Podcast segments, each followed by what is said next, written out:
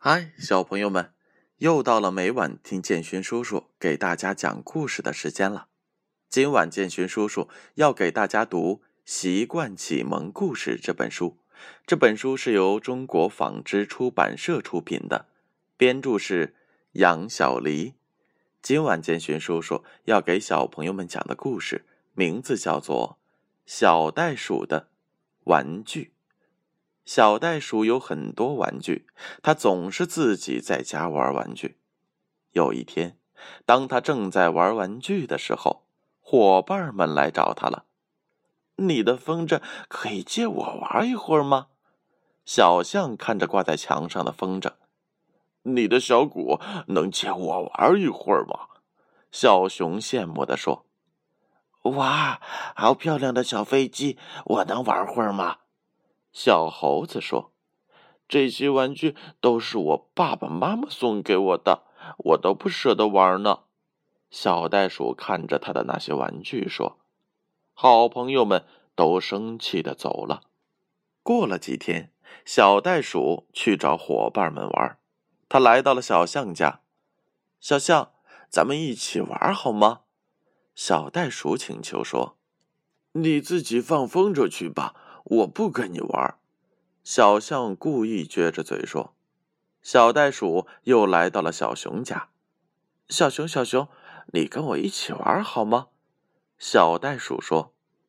呃，你去敲你的小鼓吧，我才不跟你一起玩呢。小熊故意说。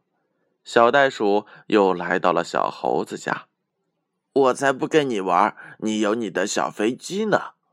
小猴子故意赌着气说：“最后，小袋鼠垂头丧气的回到了家，并把事情的经过告诉了爸爸和妈妈。”袋鼠妈妈语重心长的说：“你要懂得分享，才能收获快乐。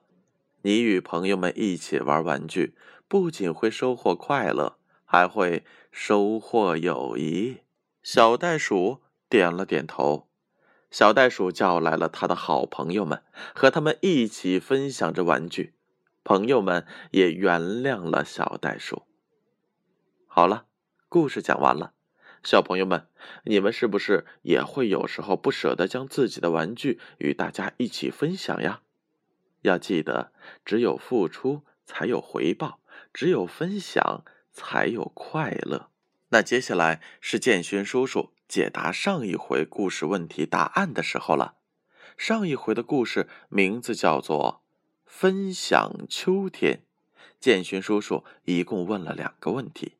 第一个问题：小白兔捡树叶干什么？答案是 A，打算在树叶上作画。第二个问题：小白兔和小猴子制作秋天卡片，打算送给谁？答案是。A 送给他们身边的好朋友。那接下来是建勋叔叔问今天故事问题的时候了，一共也是两个问题。第一个问题：小象为什么不和小袋鼠一起玩呢？A 因为小袋鼠不懂得分享。B 因为小象很忙。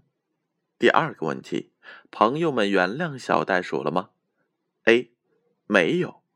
B 原谅了，正确的答案将在下一回故事当中揭晓。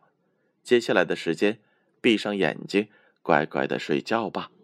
让我们明晚再见。